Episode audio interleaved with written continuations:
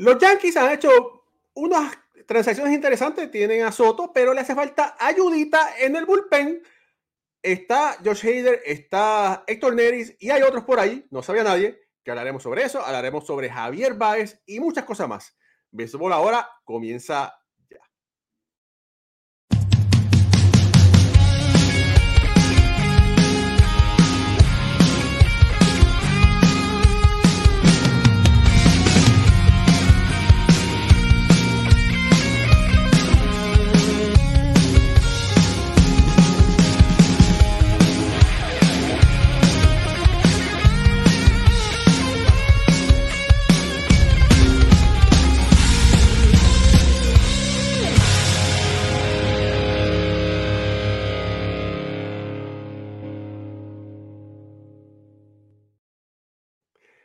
Muy buenas familia del béisbol, bienvenidos a otro programa de Béisbol Entretenidos por aquí, por Béisbol Ahora. Mi nombre es Raúl y Ramos directamente desde el área triestatal de Nueva York.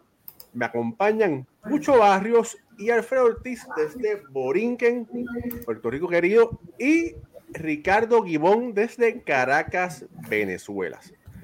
Con las buenas noches muchachos, aparte del frío que está sucediendo, los Yankees hemos sabido, ¿verdad? Eh, que han hecho unas contrataciones, unos cambios, eh, para decirlo correctamente, interesantes, pero tienen un pequeño hueco en el bullpen y habiendo unos lanzadores de calidad como George Hader, eh, Héctor Neris, por mencionarlo, ¿verdad? Sería muy interesante que uno de esos dos peloteros se ponga, como le dice Alfredo, las payamas, ¿verdad? Pero sabemos que en este momento, ¿verdad? Wandy Peralta es uno de esos lanzadores que aunque lució bien con el Bronx, no ha firmado de regreso, es agente libre, también puede ser otra posibilidad. Con la buena noche, Ricardo Vivo, que desde aquí veo que está loco por ya empezar a hablar y a dar ese pequeño, pequeñito discurso, ¿verdad? De por qué se necesita uno y no a otro. Mira esa, mira esa, esa sonrisa de felicidad que tiene Ricardo. Pero, con la buena noche, Ricardo. Muy buenas noches. El problema no es la sonrisa, eh, no son los Yankees, son las calumnias de un mensajito corto. Yo cuando soy corto, puedo ser corto. Cuando hay cosas importantes, uno se extiende porque hay que explicarla bien las cosas para que nuestra audiencia no se pierda. A mí me parece que los Yankees deberían buscar, además de un lanzador de bullpen, yo no estoy del todo satisfecho con la rotación. Ricardo, ¿y cuándo tú estás satisfecho con las cosas? No. Ya va. No, oye, no te, quiero, no te quiero empezar a darte cabulla para que... Yo puedo, yo puedo, estar, yo puedo estar satisfecho con, con, muchas cosas, pero es que a los Yankees no les puedes pedir eh, un medio. O sea, a los Yankees tú no les puedes pedir dame 5 dolaritas de propina. No. A los Yankees le tienes que pedir 200, por decir un número grande y exagerado. Porque justamente ha sido un equipo que se ha quedado de ver, ha sido un equipo que no ha sido agresivo en el mercado a lo largo de, estos últimos, a lo largo de los últimos años. Y es un equipo que en verdad a la fanaticada le debe mucho. O sea, cuando el fanático está molesto con los Yankees de Nueva York es, por, es con razón y tienen la justificación para poder estarlo. Las palabras de Brian Cashman el día de hoy, si la memoria no me falla, no, los Yankees están bien. Estoy contento con lo que veo. La rotación está chévere. Carlos Rodón se, se, se reportó voluntariamente antes de tiempo a Tampa y todo el mundo lo ve bien. Giancarlo Stanton con la dieta que está teniendo se ve bien y está volviendo a ser ese bateador temido que durante muchos años lo fue. Ajá, mucho bla, bla, bla. Pero, ¿cómo se traduce eso en resultados? De verdad que yo no los veo hasta ahora como un equipo competitivo o como un equipo que mejor que el año pasado. Eh, Marcus Stroman es un pitcher que no te va largo a lo largo de una temporada, es decir, no es un lanzador que te puede lanzar 200 innings, no es un lanzador que frecuentemente pueda superar las seis entradas, por lo que el bullpen tendría más trabajo. Carlos Rodón es una incógnita y nuevamente el problema ofensivo es algo que se debe atender. Sí, eh, tienes vas a tener un Aaron George sano, eh, a un DJ LeMahieu, pero de nuevo es una incógnita y no se sabe todavía qué va a pasar con la receptoría. Eh, a mí me parece que los Yankees deberían seguir buscando cosas en el mercado. Me parece que tienen los prospectos para buscar un cambio en caso de que no vayan por la agencia libre, pero al mismo tiempo, y ya para cerrar, todos los equipos están muy fríos todavía con la agencia libre. Son más de 170 peloteros que quedan libres eh, en el mercado, cosa que faltando menos de un mes para que se reporten los lanzadores y los catchers con sus respectivos equipos en los campos de entrenamiento, la verdad es que empieza a llamar la atención. Los equipos están esperando que el mercado o el valor de los jugadores baje con el paso del tiempo los agentes están jugándole en contra a los jugadores porque la verdad, y lo decía AJ Persinski en el programa que tienen de Foul TV Show, creo que se llama, él decía, tengo que recordarle a mis, a mis compañeros y, ex y ahora jugadores que la gente trabaja para ti, no al revés. No tú trabajas para la gente, sino el agente trabaja para el jugador. Entonces el jugador debería exigir mucho más de la gente, porque muchas veces hemos sabido que el jugador firma un contrato y resulta que no sabía que otro equipo le había hecho una oferta o que eh, la oferta del equipo con el que aceptó no era tan alta como la que sí había aceptado antes. se ve que hay muchas tramoyas dentro del asunto, pero nuevamente no estoy satisfecho todavía con lo que veo de los Yankees. Oye, Ricardo, eh, veo, ¿tú, ¿tú piensas hacer carrera en la política? Eh, Porque te pregunté algo y me contestaste algo totalmente diferente, pero como quiera te quiero. Pero tú sabes, tú crees. Pero es que me dijiste. Pero, Ricardo, espérate un momento, espérate. ¿Tú crees, ¿Tú crees en la parábola del hijo pródigo? Sí, claro. Sí. Tú sabes, bueno, llegó una hija pródiga, llegó por ahí Beatriz Bolibrach. De verdad que, óyeme, eso fue, es como ver un espejismo. Saludos a Beatriz por ahí que está que está conectada, dice, está conectada por Instagram, no puedo poner mensaje, pero dice, el alcalde Gibbon está poniendo por ahí. Pronto, pronto, nos vamos a ver. La novia de Gary, ¿te acuerdas? La novia de Gary. Pronto nos vamos a ver. Es más, nos vamos a ver todos. Anda, para cara. Bueno, bueno, bueno, bueno. Bueno, ahora, Alfredo Ortiz, si tú fueras Brian Cashman, ¿verdad? Que para hacer eso tuvieras que ser un poquito más blanquito y con bueno, no tanto pelo, pero quizás un poco más, ¿verdad? Un poco más Y ya va, y tres pies más bajito. no, no pulgada, no, tres pies completo. Bueno, ¿quién, eh, ¿quién te gusta? Eh, ¿Quién, te, quién te, bueno? No, no, tiene de esto. Mira, vamos a ver con seriedad. Okay, Josh, Josh Hader o Nery. Para mí, Hader es la, es la opción, pero si tuvieras que coger a uno de los dos, ¿por qué? Vamos a ser realistas, Raúl. Eh, Heider está buscando un contrato o igual o lo más parecido a lo que tiene Edwin Díaz. Y yo entiendo que el equipo de los Yankees no le va a dar ese tipo de contrato. Así que, como ha pasado en otras ocasiones, esto yo lo tengo que coger con pinza, porque muchos jugadores están utilizando a este equipo de los Yankees como lo que llaman leverage o, para negociar y decir, mira, los Yankees están interesados en mí para entonces motivar a otros equipos a ofrecerle quizás un poco más de dinero porque están viendo que su mercado no está fluyendo como ellos, le, ellos quisieran que, que pasara. Así que eh, yo, yo estoy viendo y puedo asumir que algo así parecido podría estar pasando ahora mismo con John Hader. Eh, se está rumorando ahora mismo el equipo de Houston que de la nada salió entonces que Houston también está interesado a él. Sabemos que eh, el relevista de ellos, Graceman, va a estar fuera por una lesión, así que eh, se ven ellos en la necesidad de, adquirir un brazo eh, de, poder en el bullpen. Pero yo no, realmente no, no sé cuán verdad sea el interés que haya del equipo de los Yankees, o muchas veces es los mismos agentes que, que tiran eso como una noticia mira, los Yankees están interesados, como sabemos que los Yankees son los Yankees, pues los otros equipos entonces se apuran un poquito, ofrecen un poco más para, para estos jugadores que tienen ellos el interés. Pero realmente, eh, como está diciendo Ricardo, eh, los Yankees necesitan todavía hacer algunos movimientos. en el programa anterior hablamos, el, el, el grupo de iniciadores no lo, no lo veo tan, tan sólido todavía. Entiendo que le hace falta quizás algo más ahí. Y obviamente en el bullpen hay, unos brazos que, que, todavía están disponibles, que quizás van a caerle mejor a este equipo de los Yankees. Héctor Neri sería uno de ellos. Eh, eh, me gusta mucho David Robinson, que estuvo con ellos y fue exitoso, está en el mercado todavía de, agentes libres.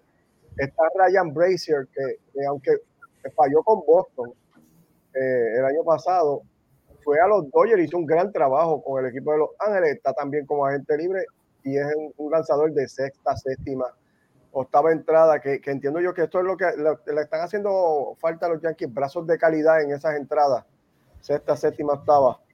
Pero, pero del caso de Hater, no, realmente me sorprendería mucho si, si lo veo en el, uniforme de los Yankees, aunque sería tremenda adquisición. Mira, recordemos, Pucho, recordemos que los Yankees consiguieron a Víctor González, que es un zurdo que lució muy bien con los Dodgers, ¿verdad? Eh, tienen a Clay Holmes, tienen la, la, promesa universal de Jonathan Loisiaga, que tiene un buen brazo, pero no se ha podido establecer, ¿verdad? Tiene mucho talento, pero lamentablemente eh, se sigue esperando mucho de este lanzador y pues no ha podido demostrar de lo que es capaz por las diferentes lesiones. Eh, tiene un Ron, Mari, Ron eh, Marinacho que tiene mucho potencial. Eh, recientemente tiene a un Cody Morris.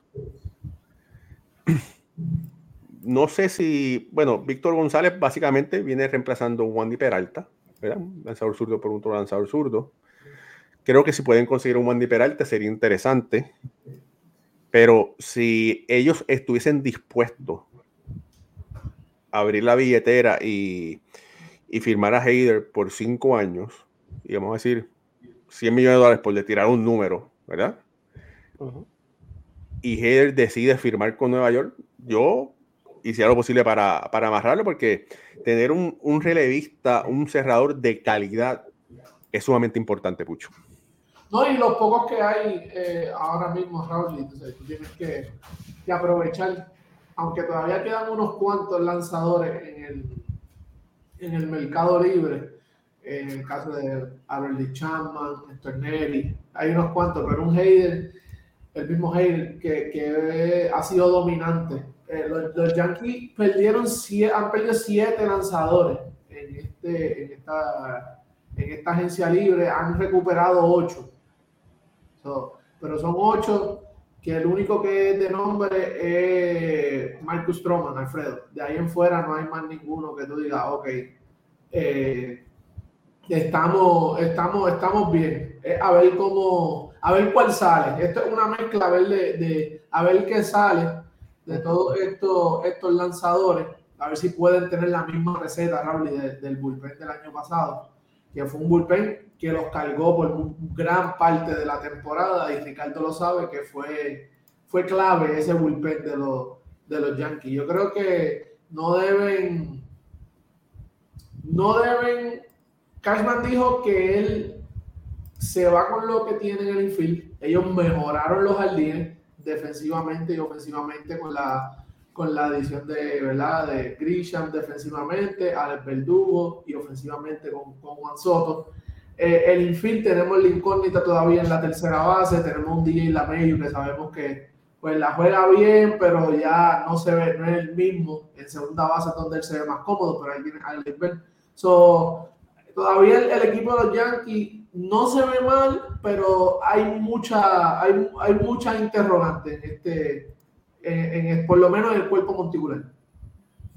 Mira, los Yankees tienen en este momento el mejor lanzador derecho de la Liga Americana en, en Gary Cole, ¿verdad?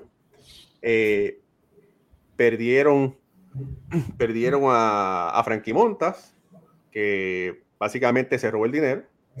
Perdieron eh, o dejaron libre, mejor dicho, a, a el lanzador este que tiró el, el juego, perfe el, el, juego perfecto. Domingo Germán, gracias.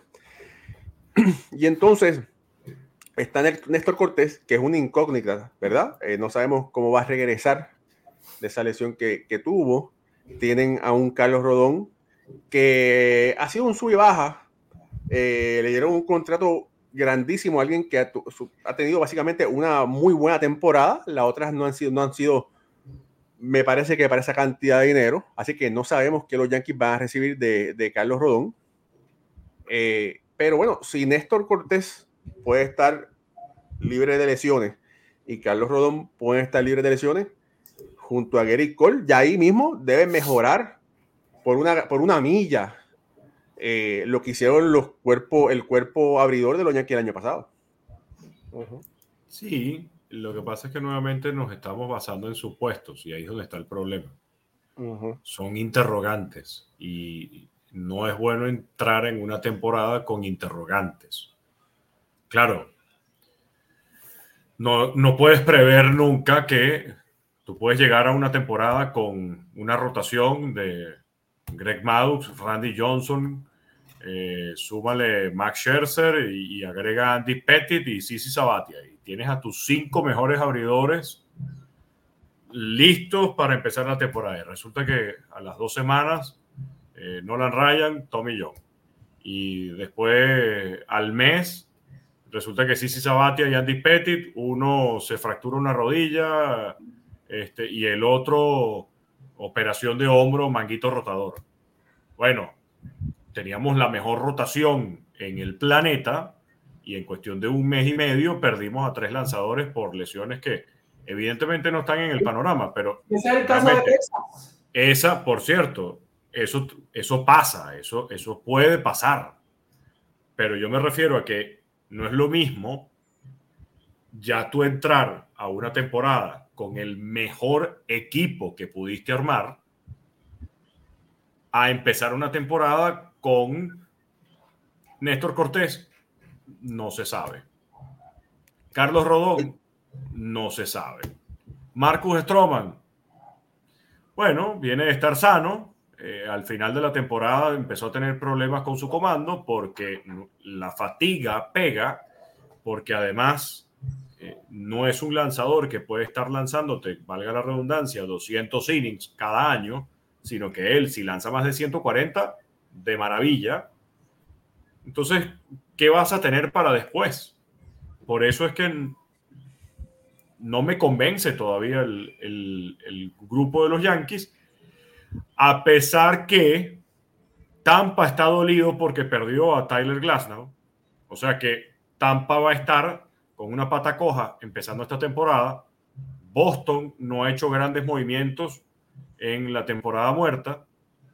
Toronto era el favorito por, los, por Shohei Otani y resulta que, ajá, ahora qué va a pasar con Toronto.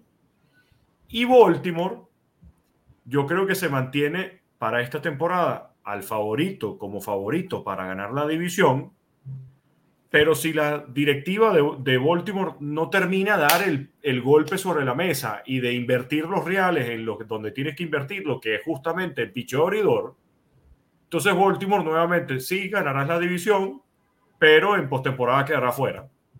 Entonces, ¿dónde entran los Yankees ahí?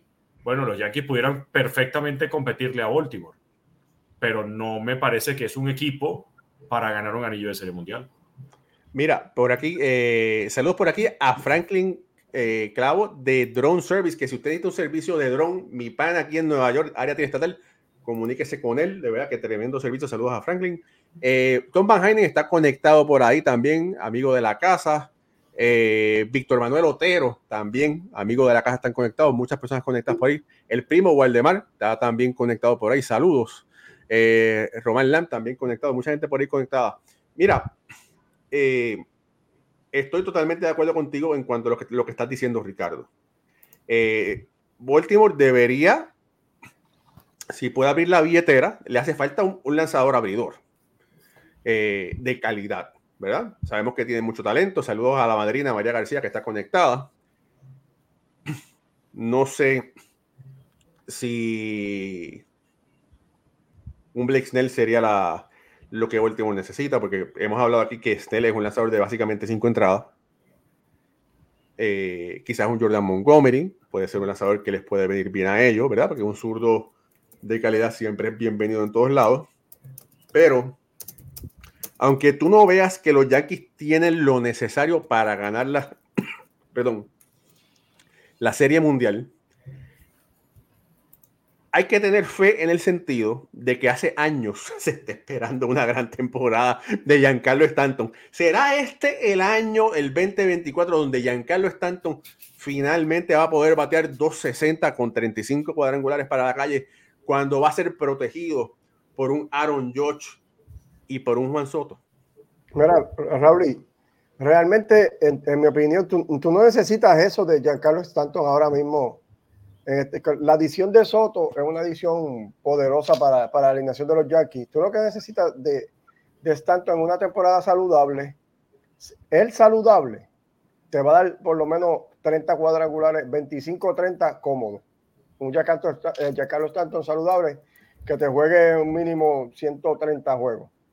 E, eso no es. Lo que, lo que sí necesitan es, como estamos hablando, fortalecer esa, esa rotación, porque yo lo decía aquí, eh, ellos necesitan un, un lanzador, un número dos sólido detrás de Gerrit Cole y antes de Carlos Rodón. Y ese jugador no es Marco Stroman. E, ese lanzador no era Stroman. Stroman no era el lanzador que los Yankees necesitaban. Eh, está ahí, eh, de alguna manera, con todo lo que rodeaba a Strowman, con la fanaticada de Nueva York y todo lo que él puso y habló y todo, logró que lo filmaran y, y eh, como que Strowman se salió con la suya en este momento.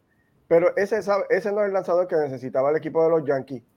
me preocupa, al contrario, mucho Strowman en ese Yankee Stadium, que es un parque pequeño, que es un paraíso para los bateadores zurdos y él no es overpowering pitcher, es un lanzador más o menos de, de colocar la bola y poder engañar a los bateadores. Me preocupa él en el Yankee Stadium eh, con su, su, efectividad. Cada año va a ir disminuyendo, obviamente, mientras entra en años. Así que me preocupa Stroman ahí. Pero sí, como dice Ricardo, eh, necesita, lo que necesitaba era un lanzador sólido, un sólido número dos.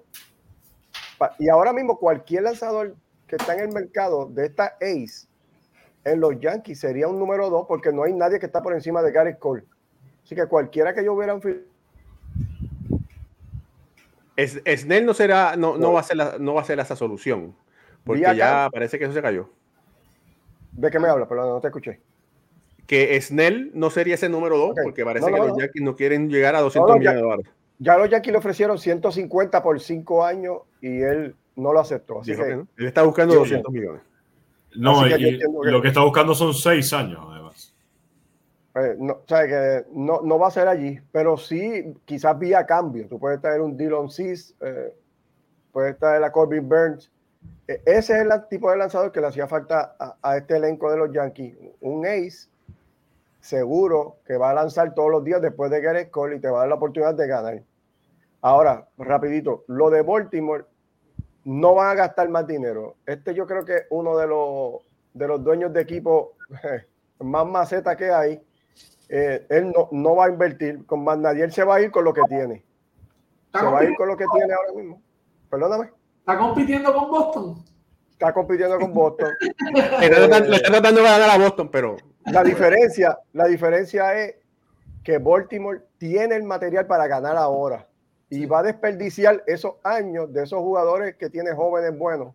Porque estoy seguro que cuando lleguen a, la agencia o cerca de la agencia libre, no los van a firmar y, los va a perder como siempre. Y, y, va a perder la oportunidad de ganar ahora. Y lo que necesita es abrir la billetera y contratar uno o dos abridores que complementen a lo que él tiene con toda esa alineación de jóvenes que, que demostraron el año pasado lo que puede hacer. Mira, oye, por aquí Alfredo está. Eh, dice Ana López, dice, saludos, Alfredo, saludos desde el Bronx. Es Titinani. Hey, bendición. Está por Instagram por ahí. Esa es la hermana de mamita. Ah, ok. La hermana de mamita. Bueno, por ahí saludos. está frisado? O, eso era mi mamá. Yo creo que es Alfredo el que está, está, está frisado, ¿verdad? Además que, miren, em, con respecto a lo que decía Alfredo sobre los cambios, sobre si podían buscar a Dylan Cis o a Corbin Burns. Parece que ya Corbin Burns no está eh, disponible por los cerveceros de Milwaukee. Y creo que además es tarde para hacer cambios. sea, así como, así como estamos viendo los equipos que no quieren firmar todavía muchos peloteros en la agencia libre, sino que más bien están esperando a las próximas semanas, cuando ya sea una semana para que comience el, a reportarse los peloteros. Me parece que ya el periodo donde los equipos estaban dispuestos a hacer cambios quedó atrás. Y eso es lo que puede preocupar a equipos como, a equipos como los Yankees, a Baltimore y compañía, porque entonces ya cerraron las, como que cerraron las opciones. Los equipos al principio dijeron, vamos a ver si algo sale en las dos primeras semanas, tres primeras semanas, en diciembre nadie escribió, nadie dijo nada, nadie me llamó. Bueno, entonces, como nadie está interesado en cambiar, cerré la Santa María y entonces yo buscaría firmar nada más. Mira, me parece, me parece que todavía hay tiempo para hacer cambios, ¿verdad? Se sabe que los White Sox estaban pidiendo a Dios, a Dios por las barbas, por Dylan Cis, ¿verdad? Eh, ahora, hay que ver, como dice nuestro querido amigo Octavio Sequera, que hay que invitarlo una vez más, los prospectos son suspects. Prospects are suspects, ¿verdad? Los prospectos no se sabe lo que, lo que van a poder dar. Definitivamente hay algunos peloteros muy, muy interesantes en la finca de los Yankees pero ellos en este momento no los quieren dar. Eh, vamos a ver qué, qué, va a suceder con eso. Eh, dice por aquí eh, José Luis Santana, saludos, miren, Baltimore no gana. Creo que en esta temporada ni clasifican ellos. Yo, yo, me, yo quisiera verlos clasificar otra vez. Es verdad que van a extrañar a Félix Bautista, pero aparte de eso, el, el core de jugadores básicamente está. Les hace falta uno o dos lanzadores eh, iniciadores de calidad. Hay que ver si, si finalmente ellos están dispuestos a abrir la billetera y, y contratarlos. Consiguieron muy buenos prospectos en las firmas internacionales. De verdad que consiguieron una calidad increíble. Mira, saludos a Ronnie Bello. Gracias, hermano. Dos pesitos. Pucho, vamos a tener que ponerle dos pesitos a los caballos. Los dos pesitos, ahí me los dio Ronnie para pa apostarlo en los caballos. Sí, en el béisbol no, en el béisbol no se apuesta. Yo, yo no apuesto, yo no apuesto en béisbol. No, ok. Dice, lo que los Yankees necesitan es un buen relevo zurdo. Eh, dice Michael Ramírez, dice, si Carlos Rodón lanza este año como lanzó con los gigantes, sería un segundo sólido. Claro, si lo logra hacer. Corbin Burns es el lanzador perfecto, pero creo que los cerveceros empezarán la temporada con el Denis Román. Saludos. Wilmer eh, Enrique Garucho dice saludos. Yo estoy Román, nuestro querido amigo dice Raúl y Pucho Alfredo y Ricardo. Saludos, hermanos, y mi familia bipolera. Abrazos, lluvia de bendiciones para todos los fans de béisbol ahora. Familia, esto es béisbol ahora. Nos está viendo por Instagram. Si nos está viendo por Instagram, eh, suscríbase, denos follow por la cuenta de Instagram. Si nos está viendo por Facebook, denos follow por la cuenta de Facebook. También estamos por YouTube. YouTube, suscríbase a nuestro canal de YouTube y ayúdenos a crecer. José Mendoza Blandón, por ahí también conectado desde Nicaragua en este momento. Oye, José, Puerto Rico y Nicaragua abren la Serie del Caribe el jueves primero a las diez y media de la mañana, hora de Miami. Así que todo el mundo hay que estar pendiente en ese jueguito. Y ahora parece que Alfredo se despertó de ese sueño que tuvo. Así mismo fue el clásico. Ese fue el primer juego también. Sí. Bueno, rápidamente, para cerrar este capítulo, perdón, de los Yankees, para hablar un poquito de los jugadores que nos gustaría ver que, que despierten, ¿verdad? De tener malas temporadas. Eh, eh, Ricardo, si tuvieras la oportunidad de firmar un solo jugador para los Yankees, ¿a quién firmarías y cuál es el contrato que tú le darías? Y, o sea, digo eso, por ahí hay unos comentarios que dicen, no, que los Yankees son muy tacaños. Yo no creo que los Yankees sean tacaños, lo que pasa es que han dado malos contratos. Tiene unos contratos ahí que lo está perjudicando, pero es de los equipos que más ha gastado. Eh, Ricardo, ¿a quién y por cuánto? Jordan Montgomery. ¿Por cuánto? Eh, tiene 30 años, 150 eh, millones. ¿Por cuánto 140 tiempo? millones. Sí, sí, 140 millones. Eh, Seis años, siete años más o menos. Ok. La misma pregunta para Alfredo. Si pudieras firmar a un jugador de los Yankees, ¿a quién y por cuánto? Y no me digas, porque tú eres, eh, tú eres fanático de Boston, que tú firmarías a Haroldi Chapman por 10 años y 300 millones de dólares, porque no te lo voy a aceptar. No, es un caballo, pero vamos, algo que sea creíble. Soy fanático de Boston, pero soy analista de béisbol, así que... Ok, ok, ok, ok. Estamos analizando el equipo de los Yankees, que, que obviamente necesita, necesita picheo. Me gusta la selección de Ricardo, era lo que estaba pensando, no, pero si no, ¿verdad? Si, si no se diera eh, Jordan Montgomery, eh, y tendría que ser agente libre, porque ya yo dije los cambios que me gustaría hacer, pero si fuera agente libre ahora mismo, pues no me, no me gusta Blake Snell, así que lo otro sería fortalecer el, el bullpen. Eh, eh, yo haría dos, dos firmas, Raúl. Traería a Héctor Neri y traería a David Robertson. Neri por un contrato de dos años, Robertson por un, por un contrato de un año, entre 13, 12, 13 millones a cada uno anualmente. Con eso, esa sería la contratación de Cari. Me gusta. Pucho. Yo firmaría de nuevo a Wandy Peralta. Yo creo que los Yankees no deben irse ya. Ellos fueron a la agencia libre, lo, lo que fue, lo, hicieron las movidas que, que tenían que hacer en la agencia libre, que era traer a Juan Soto. Trataron de, de conseguir los servicios de Yamamoto, Ricardo. No fue posible. Conseguiste Stroman, es un buen lanzador, te va a hacer el trabajo. Eh, y yo creo que, que tú debes mantener tu bullpen y Wandy Peralta fue un tipo clave para ellos, un tipo que vino en high leverage situations el año pasado muchas veces, cerró juegos también. Eh, yo creo que, que tienes que, si no vas a, si no vas a firmar a Heider, no te interesa, yo creo que ese zurdo no lo puedes dejar ir. Yo firmaría a Wandy Peralta. Bueno, oye, Pucho, eh, me gusta también Wendy Peralta. Yo creo que eh, sería una buena selección. Ya, Por ahí se está conectando. ¿Quién? Ya lo conoces, ya estuvo, ya Es, está eh. Mejor malo conocido que bueno por conocer.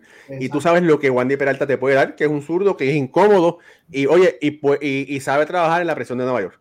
Mira, por ahí se está conectado por Instagram el multipremiado, nuestro productor de En Pelota, Harold Loche. Saludos, hermano, Claro. que siempre está, mira, pendiente ahí de lo que estamos haciendo. Sí, siempre te echando un ojo. Sí, sí, tacho. Ten cuidado que, oye, el hombre eh, corre motora con cafetera, en una cafetera. Pero bueno, mira, eh, hay que decir por ahí, fíjate, si yo tuviera la oportunidad, me gusta mucho Josh Hader.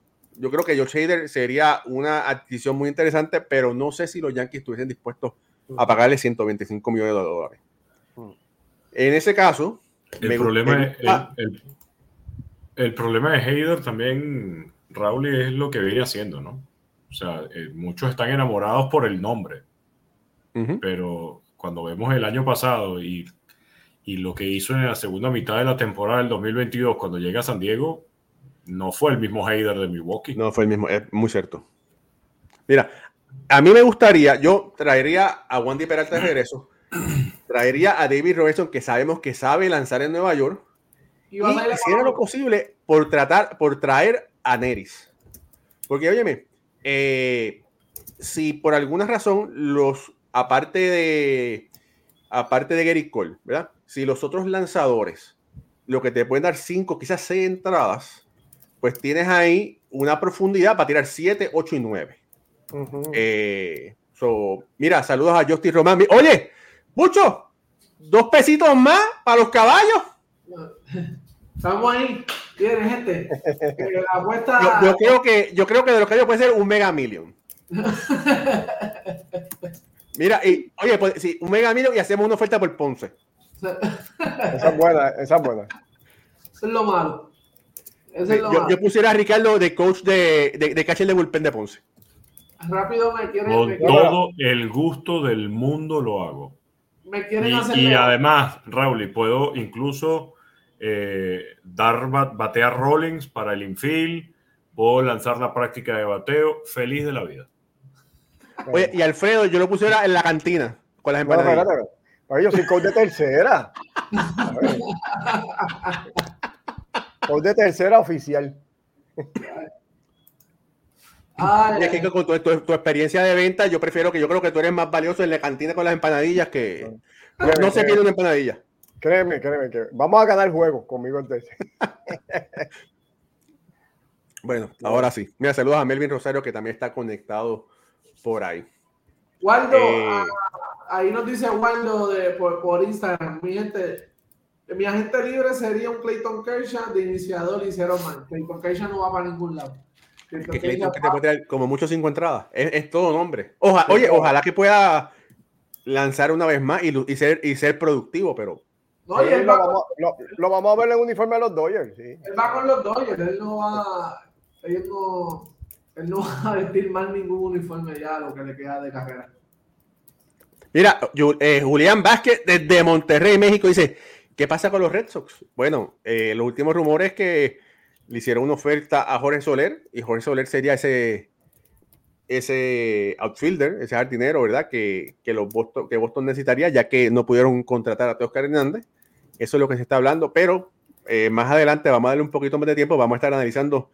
Yo creo que la gran mayoría de todos los equipos van a darle mucho cariño, pero todavía, como hay muchos agentes libres que están por ahí rialengos, saludos a José Adame, por ahí, hermano, saludos. Eh, vamos a, a, ver qué va a pasar con eso. Bueno, pero ahora, Mira, y antes, antes para tocar un poquito lo de Kercha, Alfredo, él ponchó 137 bateadores, pichó 131 entradas y ganó 13 juegos. A los 35 años de edad. Y, y aquí sería un cuarto quinto abridor, así que. Y parece de, parece de más, parece de más, pero son 35 nada más. Es que tiene, muchas entradas, tiene muchas entradas. Mira, yo tiro una dice y dos pesitos dividido entre cuatro. ¿A cuánto sale? Es mejor comprar un numerito.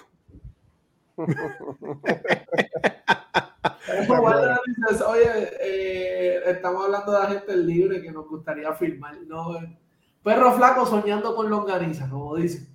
Mira, saludos por ahí a, Carlos Baerga. Oye, el, el, hombre que no, que no duerme. Carlos Baerga, hermano, te admiro, de verdad que yo no sé cómo tú lo haces, pero yo recibo como a las 6 de la mañana un mensaje de Carlos. Toda la, recibido, ¿verdad? Un mensaje de aliento, ¿verdad? De energía. El hombre está conectado ahí para después hacerle el show que hace todos los días. Yo, yo quisiera tener la mitad de la, de la energía que tiene Carlos Vargas. Si yo tuviera la mitad de la energía, yo estuviese jugando béisbol de grandes ligas ahora con 47 años. Se está Pero estuviera, con, estuviera con Oakland, por lo menos. pues lo veo con Oakland. Oye, bueno. Carlos, Carlos firma Oakland, Carlos va y eh, mete más palos que todo, eso, que todo el equipo eh, lo, lo, dice y no lo sabe, muchacho. Mira, oye, bueno, mira, de los peloteros que lamentablemente es que esperemos que puedan eh, despertar. El mago es uno de ellos, ¿verdad? Lamentablemente, desde que salió de la ciudad de Nueva York, eh, vía Chicago, Nueva York. Cuando llegó a Detroit, eh, Javier Baez no ha sido el mismo pelotero. Sabemos que tiene todas las capacidades, todas las habilidades, todas las herramientas, pero por alguna razón se ha habido desconcentrado, no ha podido lucir bien. La magia, que era algo habitual en Javier, parece que se ha desaparecido, ha mermado, ¿verdad?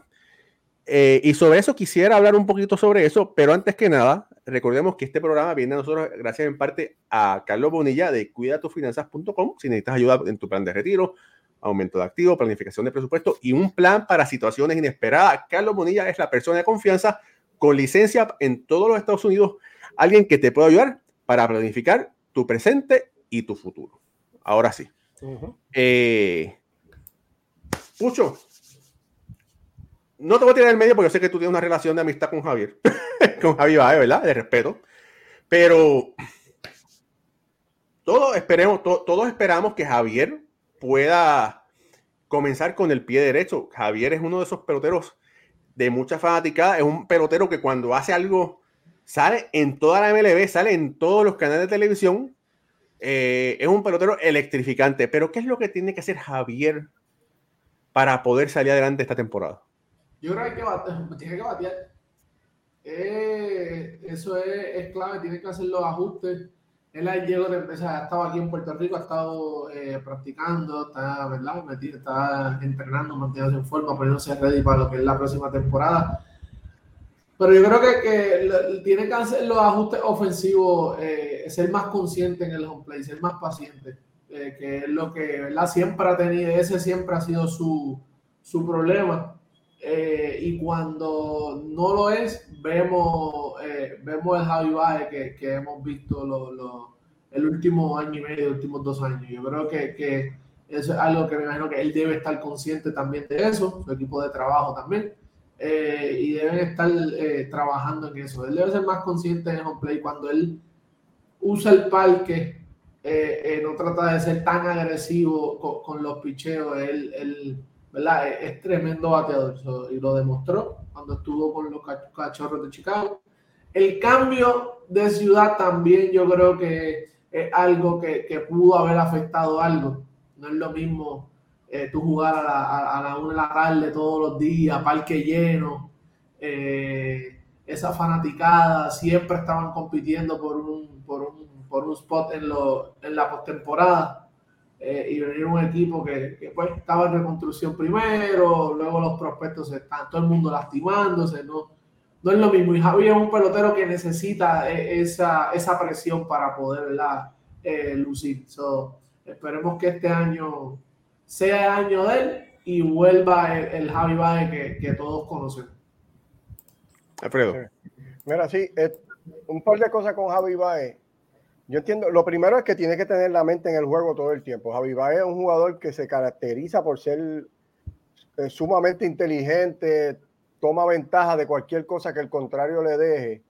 Y este año lo, lo, lo vimos como que desenfocado. Lo, no lo, no lo vi como el Javi de siempre, tuvo problemas hasta corriendo las bases, sabemos que el dirigente lo tuvo que sentar en algún momento por, porque falló en, un corrido en, días consecutivos. Y no, y no era este Javi que siempre vemos, como está diciendo Pucho, e, él es un jugador bien eh, que, que, se alimenta de la vibra de, de los fanáticos, de, de, la emoción del juego. Y, y Detroit sabemos que es una ciudad como que como que triste, una ciudad eh, fría. sí, fría, oscura, que, que, para el estilo de juego de Javi, pues como que si lo miramos desde acá, no machea. Él Oye, lo mejor que tenía Detroit se fue, que era Miguel Cabrera. Hey, no, no. Pero tiene un, fíjate, Detroit tiene un, un, conjunto de jugadores jóvenes que, que, parece como si, si estuviesen ya a punto de, de estar este, batallando por esa división central que está totalmente abierta y que de mi parte digo que esperen una gran temporada o por lo menos mejor temporada del equipo de Detroit y del equipo de Kansas City. Yo entiendo que estos dos equipos que han estado en el sótano en los últimos 8 o 9 años van a ser los equipos que van a estar luchando aquí porque los otros equipos los veo como estancados, no están haciendo movimiento, al contrario, están perdiendo jugadores claves. Así que, pero hablando de Baez particularmente, eh, yo entiendo que él tú no le puedes pedir a Javi Baez que sea más paciente en el plato, porque ese no es el estilo de juego de él. Cuando vamos a las estadísticas de Javi Baez, las mejores temporadas que ha tenido, por ejemplo, la, temporada de 2018, que fue segundo en votación para el más valioso de la Liga Nacional, tomó solamente 29 bases por bola en toda la temporada y puso unos números de MVP. O sea, que, y estas dos temporadas con Detroit 26 bases por bola el año pasado, 24 bases por bola este año. Similares a lo mismo que hizo el, año de él de más valioso. O sea que la paciencia en el plato, si hablamos de base por bola, no es el factor con Javi Baez. Tiene que ser más agresivo en la zona. Y, esto es bien importante que lo entendamos bien.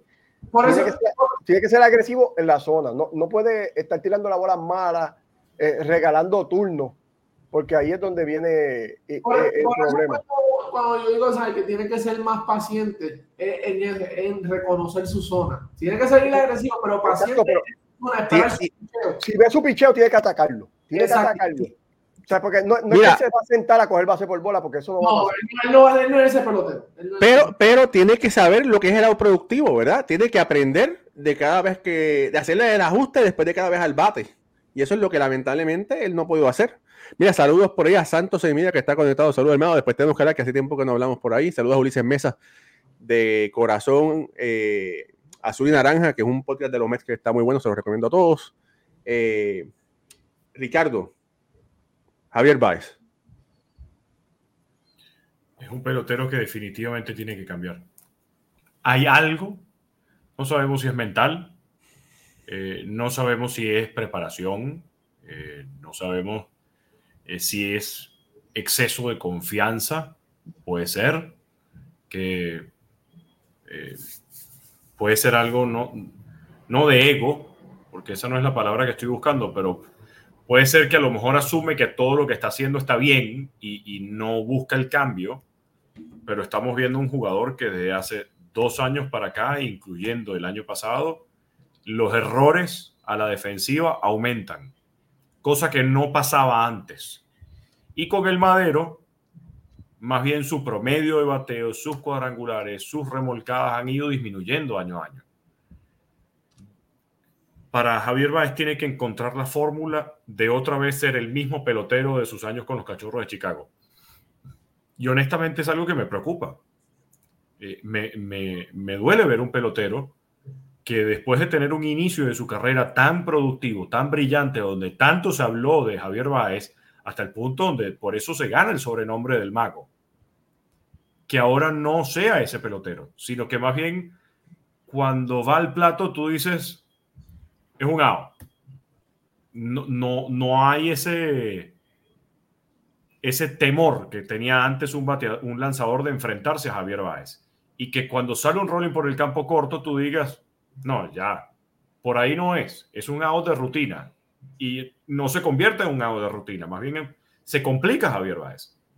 Eh, creo que algo tiene que cambiar.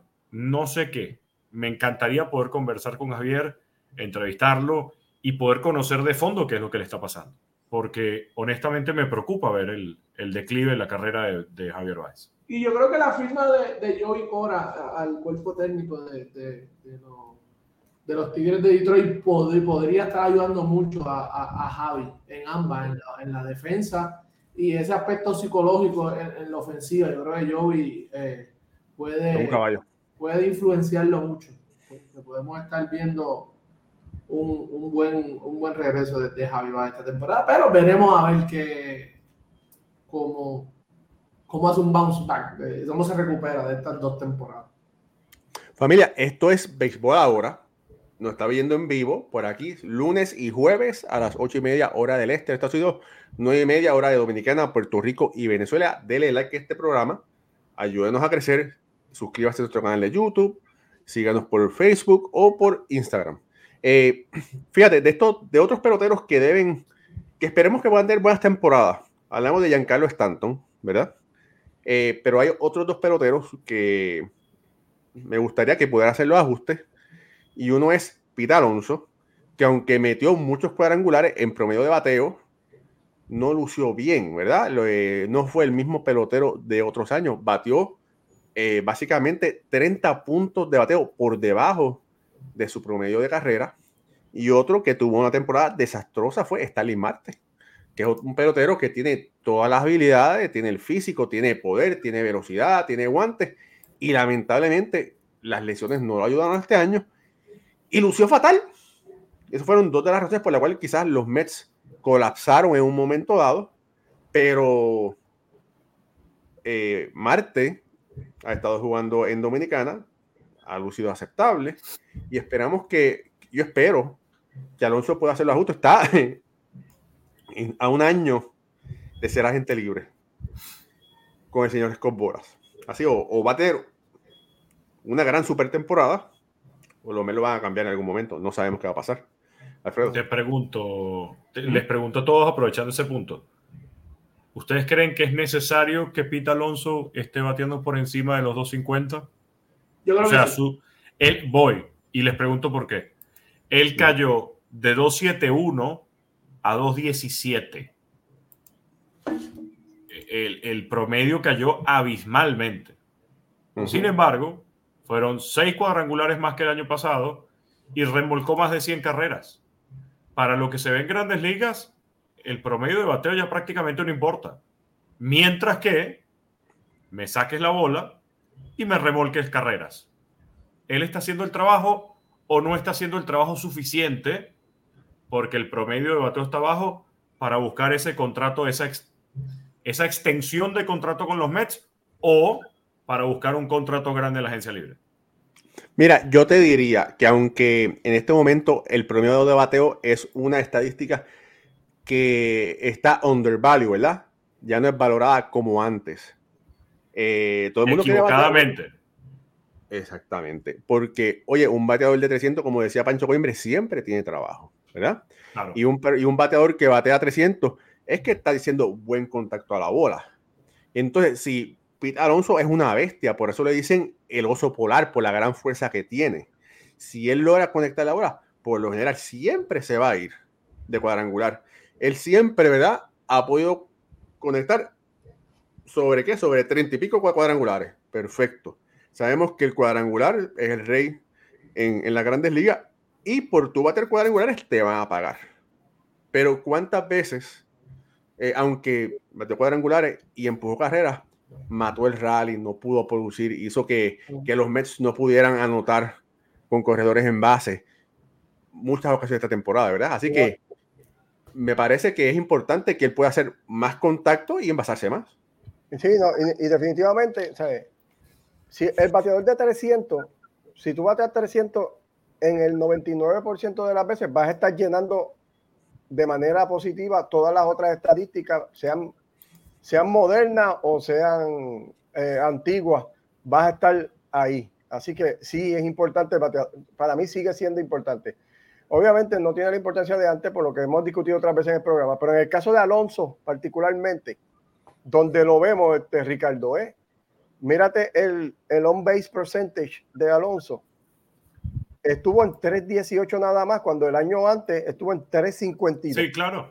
Ahí está, ahí está la diferencia porque, ok, no, no te batió el promedio, pero eso significó que no estuvo en base casi cuánto sobre 30 puntos menos que, que tuvo el año pasado, que eso significó muchas menos carreras para su equipo, porque no, no es, él no solamente empuja carreras, sino que él tiene que anotar carreras y cuando él está en base crea jugadas para su equipo.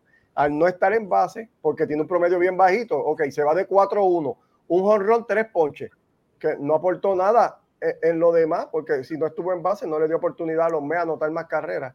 Y ahí es donde se ve la diferencia entonces en el promedio pero mira, yo no quiero, mira, yo no quiero que Pita Alonso bate 300 porque él no, él no es un bateador de 300, pero él no es un bateador de, de 210, él es un bateador de 250, 260, que eso equivale un hit por cada cuatro turnos es 250. Si él puede lograr eso conectando sus cuadrangulares, es mejor que de 5-1. Tiene que estar en base más veces en el juego. No puede estar en base una vez nada más. ¿Y tú sabes dónde, ¿Y tú sabes dónde tú ves eso? cuando entran a postemporada. ¿Por qué? Porque con 162 juegos, ¿verdad? Tú dices, no, pero a 162 juegos, tú tienes más turnos, en, tienes más oportunidades. En una serie corta, si tú te tardas cinco turnos en dar un honrón, ya han pasado casi dos juegos sin tú hacer nada.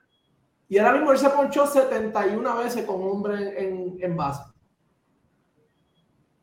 So, e, esas son cosas que, que, cuando tú vas a los split detalladamente y tú empiezas a ver, ok, él se punchó 71 veces con hombre, con hombre en, en, en, en base. Batió para 17 doble play. Ahí se, ponchó 30, se ponchó 30 veces más que el año pasado.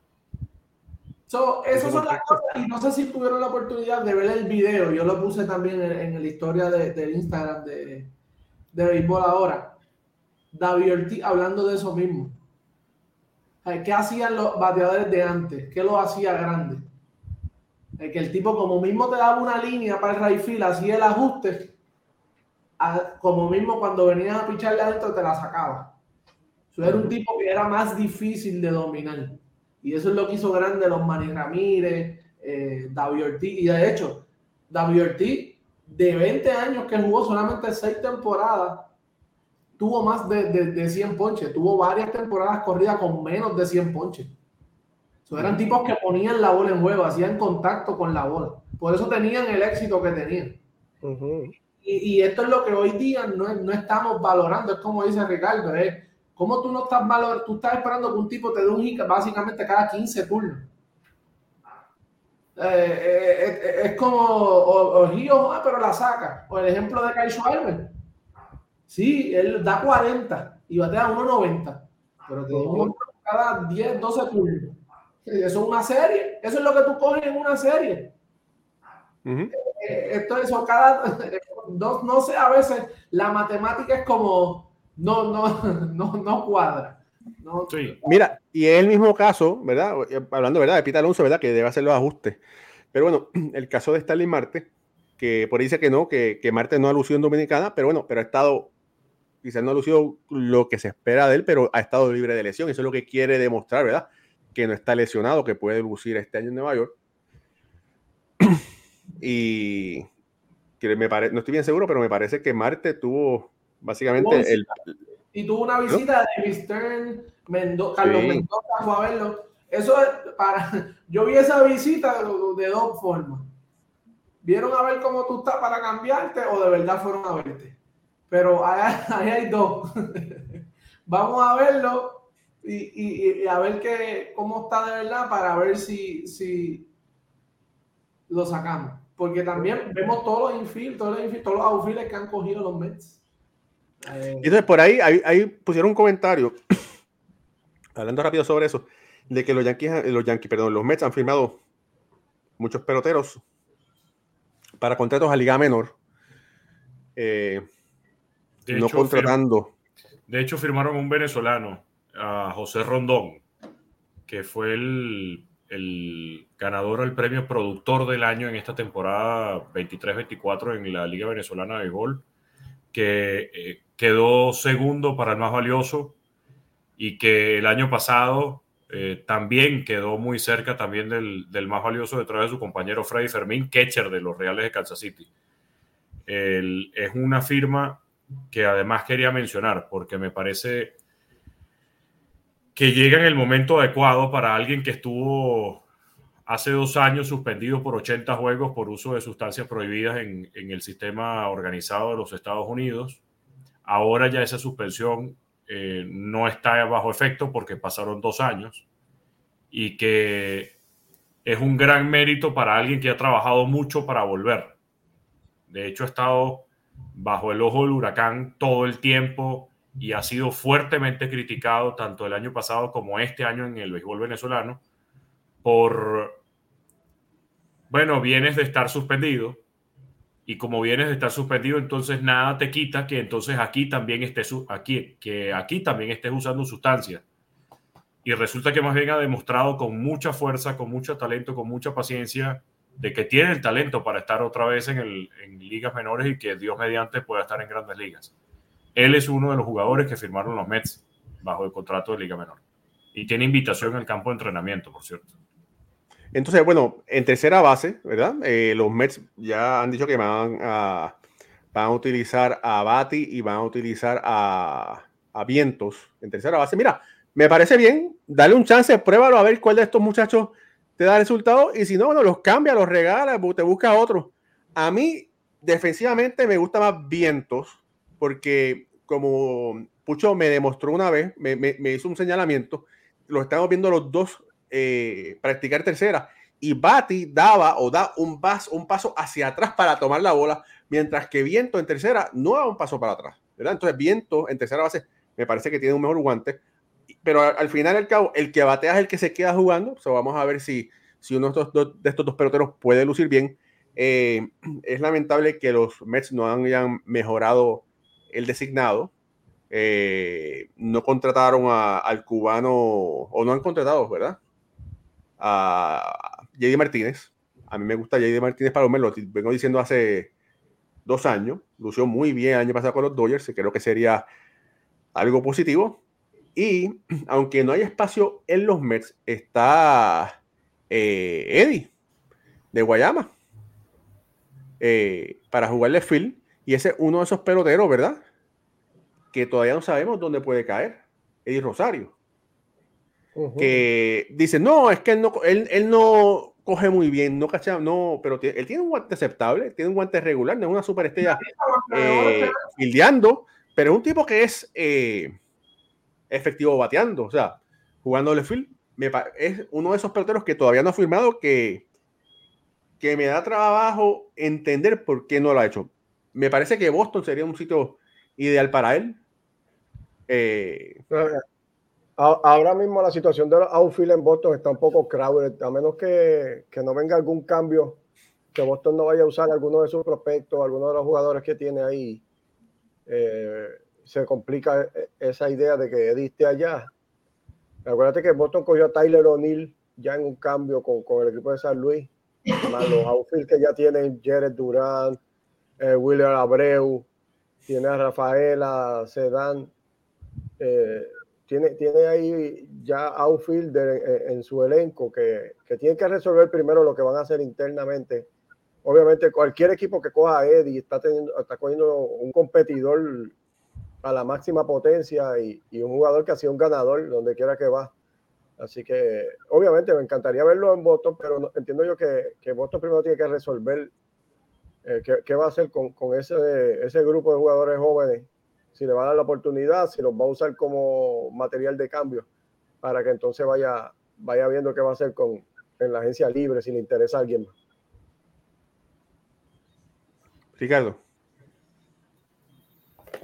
Bueno, la verdad es que el tema de los Mets. El tema de los Mets es complicado porque el fanático quiere que los Mets ganen ya y que ganen inmediatamente. Con la nómina que han tenido en los últimos años, no justifican y no entienden, no aceptan que se firmen tantos jugadores en ligas menores. Pero por otro lado, me parece que lo que está bien, me parece que me parece que Steve Cohen está viendo a los Orioles de Baltimore como un ejemplo a seguir. Y la verdad es que no es un mal ejemplo. De hecho, me parece que es un mejor ejemplo que Tampa. Porque los Orioles a largo plazo van a ser más sostenibles en el tiempo que Tampa. Y Steve Cohen además tiene la chequera para tener el proyecto de Baltimore y al mismo tiempo invertir en la agencia libre grande contra cualquier jugador que quieran firmar. Claro, no pudieron firmar a Shintaro Yamamoto, este, no pudieron firmar a, a Shohei Otani, este, son, son cosas ¿no? que el fanático está pidiendo y al final no se consiguen pero creo que viene un proceso no de reconstrucción, porque los Mets no se van a reconstruir, no van a pasar por esa etapa de nuevamente los Orioles de Baltimore de la época de Cal Ripken, donde pasaron una eternidad en rebuilding, pero no veo mal lo que están haciendo los Mets. Bueno, ya, ya han dicho básicamente que este año ellos van a competir, pero no van a poner un equipo campeón. Van a competir y bueno, esperemos que ellos puedan hacer los ajustes eh, para el 20. Lo que, lo que se hace difícil, Raúl, es que, que, tú compitas con una nómina de, de sobre 200 millones y que solamente esté para competir. Eso no, no me compitiendo con una nómina de sobre 300 millones por los contratos malos que firmaron. pero, eso que solamente para competir. Pues. pudieron conseguir muy buenos prospectos que eso elevó el, el la, la finca de la organización. Esperemos que, no sé, Luis Ángel, mira, Mauricio no va a jugar por, gran parte de la temporada. Quizás eso ha dado oportunidad para que Luis Ángel Acuña, si luce bien triple lo puedan subir en algún momento esta temporada. Eh, Drew Gilbert, que también, que lo consiguieron. Eh, tienen, tienen talento que si ellos creen que no va a subir con el equipo grande, pueden cambiarlo. Eh, por otros jugadores, está también la posibilidad, lamentablemente, de que puedan cambiar o que cambien a Pete Alonso en algún momento antes que comience la temporada o durante la temporada. Pero, pero, quiero decirles a todos, ¿verdad? Eh, o quiero invitarlos a todos para que, vamos a poner aquí, usted puede ir a Baseballism y ahí usted puede poner el código de descuento Béisbol ahora 15 y va a tener un, eh, un descuento de 15% eh, en la compra, la ropa, los productos están espectaculares. Eh, yo personalmente la uso. Yo soy embajador de esta marca, por ahora es embajador de la marca, y de verdad que se las recomiendo. Pueden ir a baseballism.com, utilicen Béisbol Ahora 15 y pueden recibir un 15% de descuento. Baseballism. Eh, bueno, para acabar, ¿verdad? Para acabar, porque ya ya estamos pasaditos, como dicen por ahí, de la hora. Eh, todavía hay mucha gente, muchos agentes libres que no han firmado. Todavía está, Demasiado. aguantado. los, los receptores y los lanzadores se reportarán a mediados de febrero a los campos de, de entrenamiento. Estamos básicamente a un mes y todavía una gran cantidad de peloteros no saben para dónde ir. No saben para dónde van. Y muchos de ellos estrellas. Guimón, pensamientos finales. Yo creo que vamos a ver a tener una temporada muy bonita. Yo creo que va a ser una temporada mejor que la que vimos el año pasado. Y yo puedo entender al mismo tiempo el,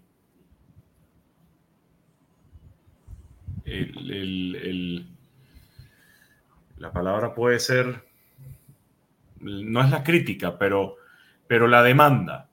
Yo, puedo entender la demanda del fanático, porque por supuesto el, fanático quiere tener el mejor equipo, o sea, tener a los mejores jugadores en cada uno de sus equipos y al mismo tiempo ese deseo del fanático parece que no se está moviendo al mismo tiempo o no se está moviendo en la misma dirección de cómo los dueños de los equipos están entendiendo el o están manejando el negocio. Mm, el fanático no va a entender en la gran mayoría de los casos que el béisbol es un negocio y cómo se maneja.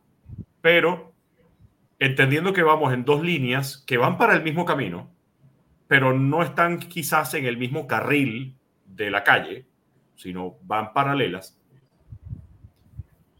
creo que vamos a tener una temporada espectacular. Y, con eso me quedo, en que el béisbol es el mejor deporte del mundo. No hay deporte más bonito que el béisbol que cause tantas emociones en un mismo juego. Y mm, este 2024 va a traer cosas muy buenas para el, para el fanático, para el espectáculo, para el deporte. Alfredo. Mira, eh, voy a coger este segundo para hablar de la frustración que tengo como fanático del equipo de Boston. Eh, el equipo, ya yo veo que no era culpa de, de Heinz Bloom. Todo, el mundo le estaba echando la culpa a él de que no, no hizo los movimientos correctos, dejó que Sander Bogart se fuera, no, no firmó los jugadores clave. Y, ya estamos viendo, él está fuera del equipo y sigue haciendo lo mismo. Este es un, este es un equipo beat market es el segundo equipo que más caro cobra las taquillas para los jugadores y que más caro ir al juego.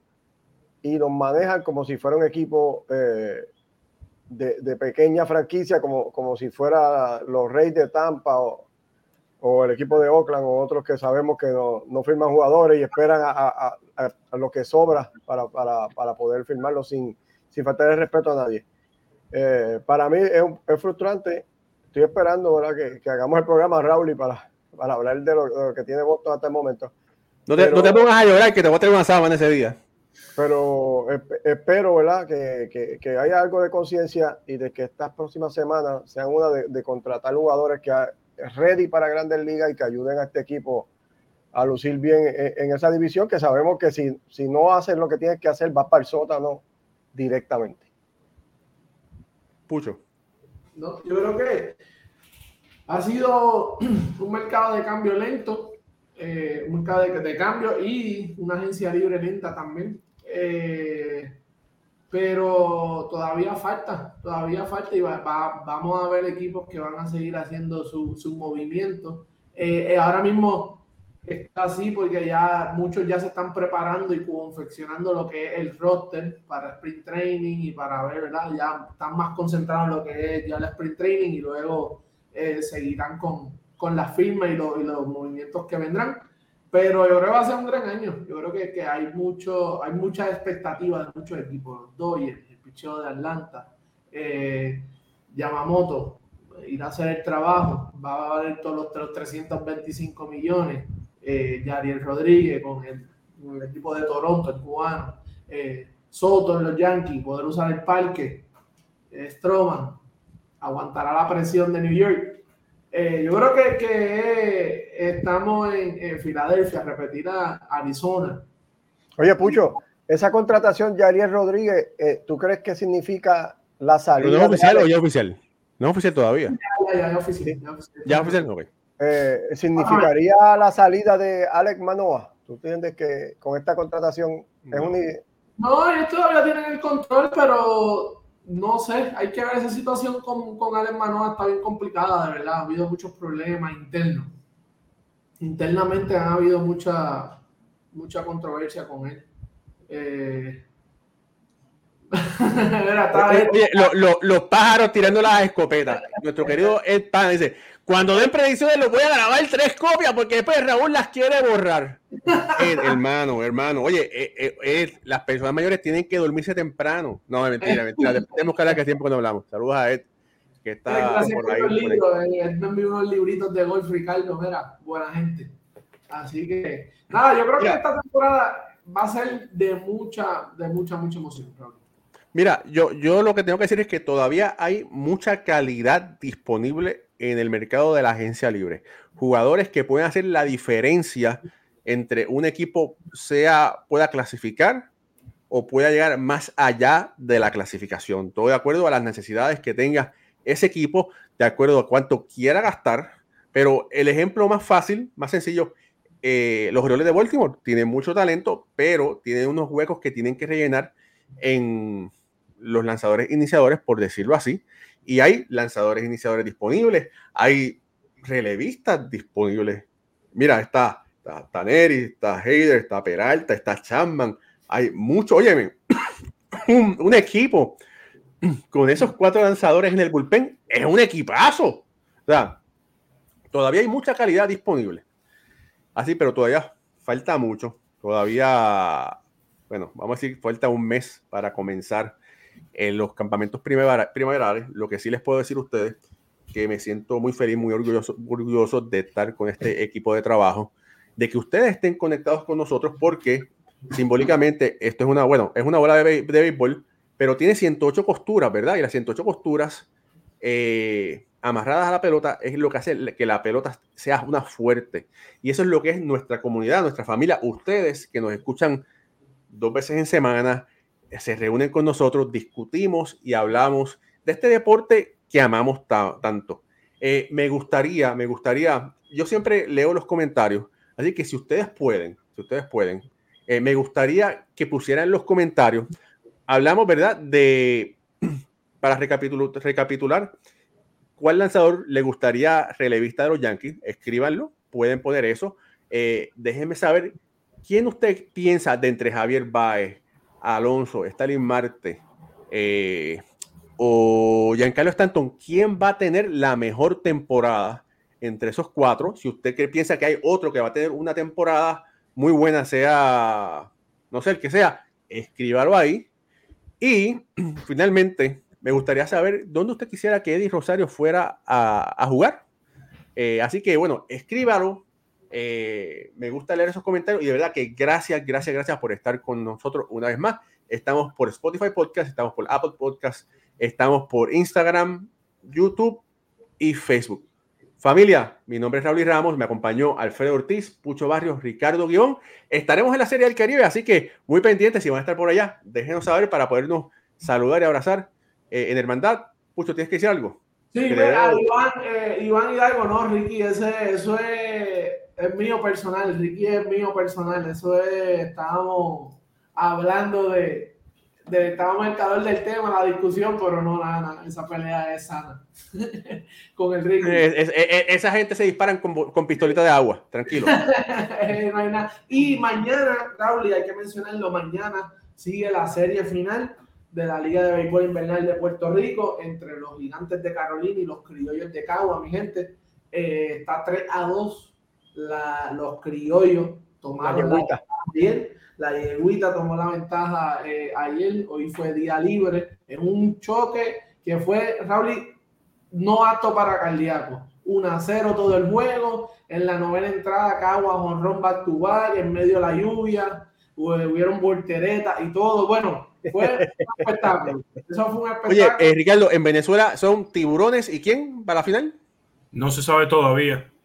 Eh, bueno, con los resultados de hoy se complica más la situación, porque el calendario de mañana nos dice que se van a estar enfrentando mañana viernes en Maracay, Leones del Caracas contra Tigres de Aragua. Ya Tigres es el único equipo que está eliminado. Y Bravos de Margarita se va a estar enfrentando contra Cardenales de Lara en Barquisimeto. ¿Qué es lo que pasa? Bueno, Aquí nos vamos a poner un poco creativos, porque Si gana, eh, si gana Cardenales mañana, el escenario es, si gana mañana Cardenales y pierde Caracas, entonces Cardenales avanza a la final. Si gana Cardenales mañana y gana el Caracas, entonces igual Lara asegura un juego extra y además va a ser en Barquisimeto. Pero Bravos, para poder clasificar, tendría que a juro ganar todos los juegos que le quedan, que son dos contra Cardenales en Barquisimeto y uno contra el Caracas en el Monumental el domingo, pero tendría que ligar a que Leones pierda uno de los dos juegos que le quedan, o el viernes o el sábado, porque puede haber hasta un triple empate. si, hay un si hay un triple empate, entonces jugarían el que quedó cuarto contra el que quedó tercero en el estadio que quedó segundo. Vamos a hacer el escenario. El empate, el triple empate es Cardenales, Leones y Bravos. Jugarían Leones contra Bravos en Barquisimeto y el que gane jugaría ese mismo día contra Cardenales para definir entonces el pase a la gran final. Si hay un doble empate, un simplemente empate entre dos equipos, habrá juego extra. Bueno, ahí está. Familia, quiero decirle que todavía hay algunas gorritas disponibles de béisbol ahora. Así que si usted desea una, escríbame, escriba, escríbame por aquí por eh, Facebook o por Instagram para darle la información. Sale en 26 dólares la gorrita. Eh, todavía está disponible. Si se la quiere regalar a su pareja por el día de San Valentín, están disponibles. Si usted se la quiere comprar para usted, también están disponibles. Familia, viva la vida en conteo de 3 y 1. Siempre dispuesto a hacerle swing. Se les quiere. Mi nombre es Raúl Ramos. Hasta la próxima. Que papá Dios los bendiga y que viva el béisbol. Hasta pronto. Nos vemos mañana.